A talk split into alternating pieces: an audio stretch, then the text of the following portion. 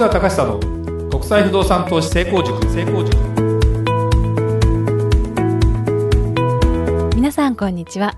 市川隆久の国際不動産投資成功塾。ナビゲーターの吉川良子です。この番組は株式会社国際不動産エージェントがお届けしております。市川さんこんにちは。はいこんにちは。国際不動産エージェント代表の市川隆久です。良子ちゃん。はい。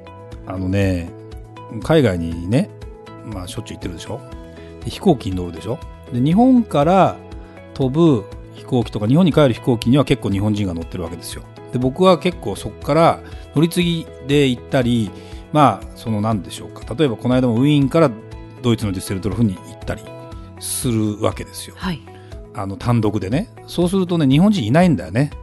ほとんどだから日本人はいないんだけど他のなんだアジア系の人がじゃあ全員いないかってわけでもない中国の人がいたりね、そうなんですね、うん、だからね日本人どこにいるんだろうみたいな感じででもいるところに行くといるみたいな。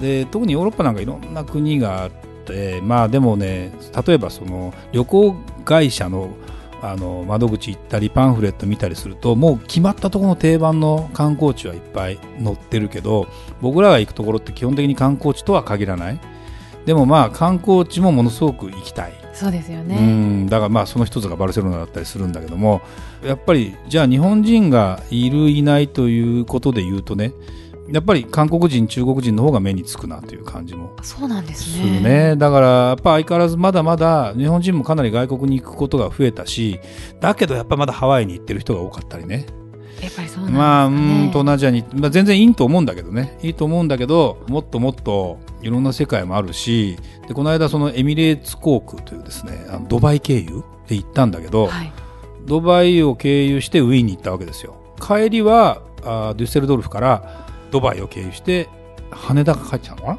そうそうそう。10万円だよ、飛行機代そう。なんですねそんな高くないわけ。と思うと、で、エミレーツ航空ってね、やっぱドバイのアラブの国の飛行機だから、仕様がいいので、中の内装が良かったり、テレビの画面が良かったり、ライブ配信でワールドカップ見れたからね。で、ねニュースとかも、実はテレビがライブで見れるのよ。これって飛行機飛んでるんだよ。不思議ですねだから今時の技術ってやっぱ大したもんで、すごいですねすごいすごいすごい。で、やっぱり航空会社によってそこら辺の快適さは全然違うんで、あの僕らはまあコストパフォーマンスをやっぱり重要視して今まだね会社もそんなにお金ないしそんなところにやっぱりねそれはビジネス乗りたいけどビジネスの金額を払うんだったらまあいいホテル泊まった方がよっぽどいいかなと。いう感じは個人的にはしますね。自分でお金払ってる身からするとね。だからものすごくその旅の仕方っていうのもあの知れば知るほどまあ面白いよね。だから本当にあのもっともっとこの仕事を続けていきたいなというふうに改めて思ったりもしますけどね。それでは今日の番組始まりです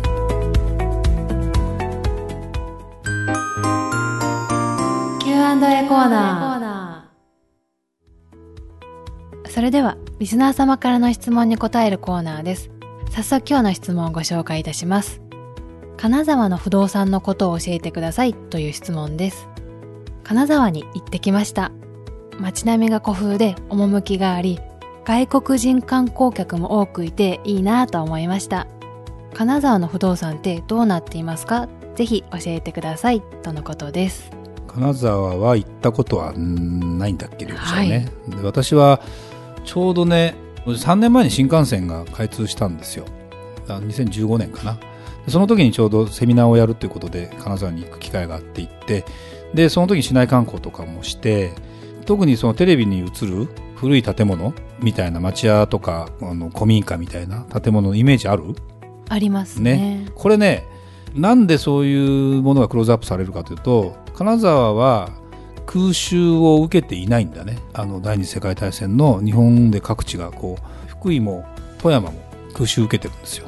なんだけど金沢は受けてない。はい。でこれはあの地元の人に言わせるといや金沢が京都と同じように選ばれたんだという説はあるけど実はたまたまなんじゃないかという話もあるしそね、その理由は分かんないけどねアメリカ軍が決めてることだからでも結果的にそういうことで戦前の建物が残っているで特に日本って、まあ、よくこうこの、ね、ポッドキャストでも話してるけどヨーロッパなとかアメリカと比べるとすぐ壊して新しいものにどうしても行くでこれはねあのある意味仕方ないかなと思ってます。なぜかっていうと、住宅が昔の家は快適ではないというかですね、日本の家ってね、どうできてたかっていうと、なんかイメージしてもらうと、でマンションぞ、マンション育ちだよね。言ってみればね、ね団地育ちみたいな感じでしょ、はいもう涼子ちゃんぐらいの世代になると。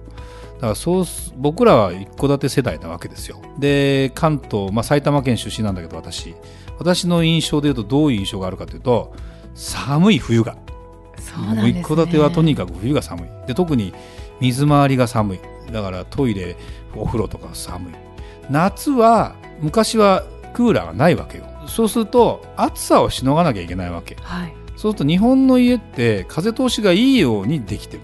だから夏を快適に過ごすために、冬は、あの、こたつに入って、なんとかしましょうみたいな感じが戸建てなわけよ。そうなんですね。そうなの、そうなの。だから基本的にね、一戸建てで育った私からすると、マンションって、もうもちろんもうずっとマンションにもう30年ぐらい住んでるけど、基本的にあったかいわけ。全然、やっぱり。違うんですね。違う違う。でも、じゃあドイツに行きました。建物入ります。あったかいわけ。ドイツ寒いじゃん、もともとが。はい。で、ドイツのは、まあ、北海道みたく、要は寒さをしのがなきゃいけない。暑さは二の次。暑さそんなにめったに暑くないから。冷房はあんまないよね。暖房はついてるけど。だから窓なんかも性能がいいものになっている。で、日本なんかは窓の隙間風とかがさ、ねどんどん入ってくるじゃないですか。入ってきますよねで、それが古い建物の欠点でもある。でも風流というかね、その趣を感じる建物っていうのはやっぱりその古い建物をいかに残すかということになるじゃないですか。はい。だからね、金沢に行ってみて、実は町屋っていうのはその隣とつながっている古い古民家みたいなやつね。で、基本的にはその戦前の建物、建築基準法っていうのが昭和25年に今制定されてるんだけども、それより前にもう建ってるものが、まあ町屋とかって呼ばれたりするね。で、まあ、古民家の概念もいろいろあるんだけども、要は戦前の建物っていうことがそのまま残ってるっていうことを考えると、もう街並み的にはものすごくやっぱりノスタルジックで、特に欧米人が好むんですよ。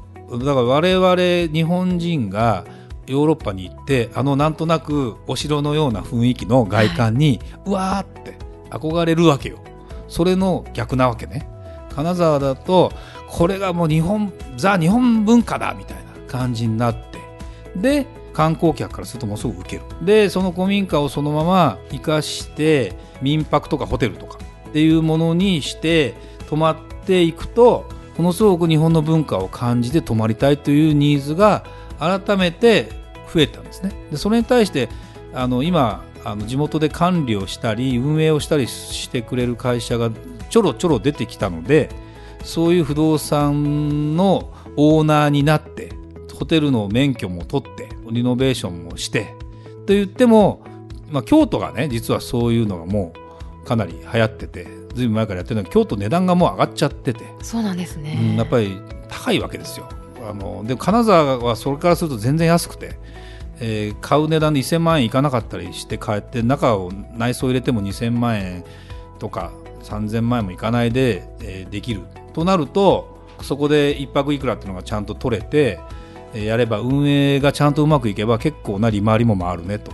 まあやってみなきゃ分かんない部分もあるんだけどね。っていうようなことで金沢ってねものすごくね今ブームです。でそもそもその前にマンションの価格が上がっちゃったんですよ。新幹線が通ってでやっぱ東京で不動産なかなかもう高くなっちゃって一坪あたりの単価が坪200万円ぐらいになっちゃったわけ。いきなり130万円ぐらいだったのが1年経ってえーってぐらい上がっちゃって。はい。ななかなかだから売れにくくなっててじゃあ今度どうするかっつってホテルだ。でも古い家っていうのはやっぱりさっきの住宅の性能の問題があるから実際に長く住もうと思うとその暖房の問題とかの問題で結構辛いんですよ。だけど1泊とか2泊だったら日本的な文化でこう反転来たりこたつ入ったりなるほど。なんかやるとね、はい。ものすごくそれが味わえるからちょっと寒くても我慢しようかみたいな。そうなりますよね。そうそうそう。中でちょっとした床暖房を入れてあげれば全然いいとかねいうようなこともできるので、まあ、僕は根本的にはちょっとそれはもうちょっと快適な住宅をあの作った方がいいんでしょうけどどうしても原価が高くなるので多分採算には合わないと思うんだけども、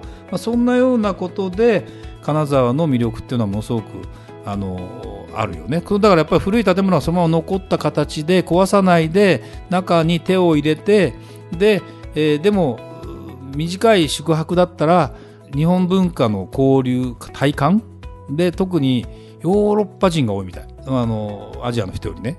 やっぱりそういう建物って興味あるもんね。そうですよね。異文化というかね。だからすごくねそれが安く買える。っていうのと地元の方はまだその価値になかなか気づいてない。やっぱり外から見ればそうだけど地元の人はこんな古い家どうなんかね？みたいな話で。っていうのがあるんだけど今ね今どんな状況かというとやっぱりその東京にいる人とかが買い始めたので安いと思った瞬間に売れてしまうぐらいの感じなのででもね僕ら実はあのうちの会社でも金沢の物件売買したんだけども出てきたらすぐ売れ売れるような体制を取ってるので本当にその狙い目かなと思いますよものすごく。だからぜひね金沢の物件を積極的に紹介していきたいけど、まあ、いろんな規制もあるし制約もあるので全部の物件がそのホテル運営できるわけじゃない。エリアによってはねいろいろ制限があるのでそう簡単にはいかないんだけどまあ、そんなようなことでブームになってるので通常のアパート経営とかそういう次元じゃなくてやっぱり日本的な文化を残しながら建物を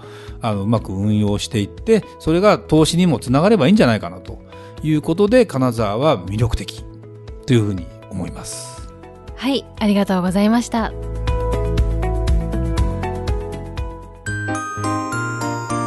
吉川亮子の調べてみました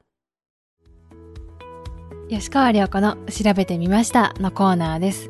えー、今回は市川さんへ日本の金沢についての質問があったので、金沢の不動産について話しますよと聞きましたので、その金沢について調べてみました。えー、私個人は海外どころか金沢にもまだ行ったことがなくて、えー、本当に調べてみましたら行ってみたい病がまた出てきてしまいました。いいね。はい。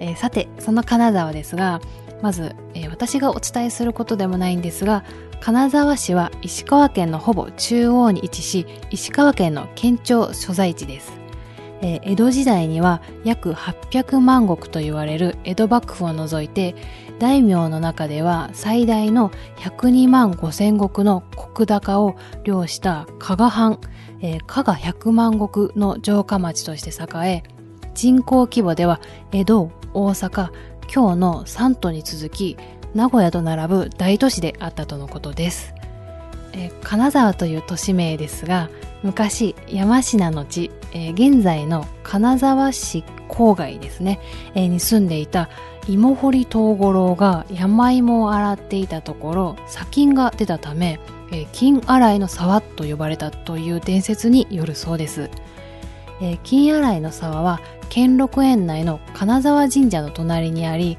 現在は金城霊卓と呼ばれているそうです。勉強になるね。はい、うん、面白いですよね。ね。こんなのってわざわざ調べない普通の人は。そうです、ね、やっぱりよろこちゃん大したもんだわ。なんか教科書を読んでるみたいな、そうですね、うん、えー、金沢は観光地としても著名な都市ですが5年ほど前のデータで金沢市を含む金沢地域の観光入り込み客数は約765万人で有名な観光地でもある兼六園への来客が全体の2割を占めるそうです。えー、美術館や博物館、記念館が多い都市としても有名ですが、金沢21世紀美術館や思考記念文化交流館などが有名ですね。えー、あと最後に本店を置く企業で有名なのがアパグループですね。知ってる？はいアパ。有有名ですよね。アパ何やってる？あの社長が有名ですよね。そうそうそう看板出てますよね。はい、えー、新幹線も開通し行きやすくなったようでぜひ一度行ってみたいと思います。なんかゆっくりした時間が流れるイメージができましたね、えー、兼六園や金沢城武家屋敷や茶屋町などなんかのんびりとぶらり旅をしてみたいと思いました。そうですね、はい、あの日本で作って金箔の99%は金沢ですから。そうなんです、ね、金箔が張ったソフトクリーム。食べてみたいですね。全然味しないけどね 別に。でももうそんなの売ってますからね。そうなんです、ね、そうそう。何でも金箔。いいですねでも、うん、いいです縁起が良さそうですよね。そうそうそう。だから金の沢なんですよね。そうです、ね、だから金が取れたから金箔なんですよ。あそうですよね、ね、そうそうそうえー、今日は石川県の金沢を調べてみました。それではまた次回お会いしましょう。ありがとうございました。ありがとうございました。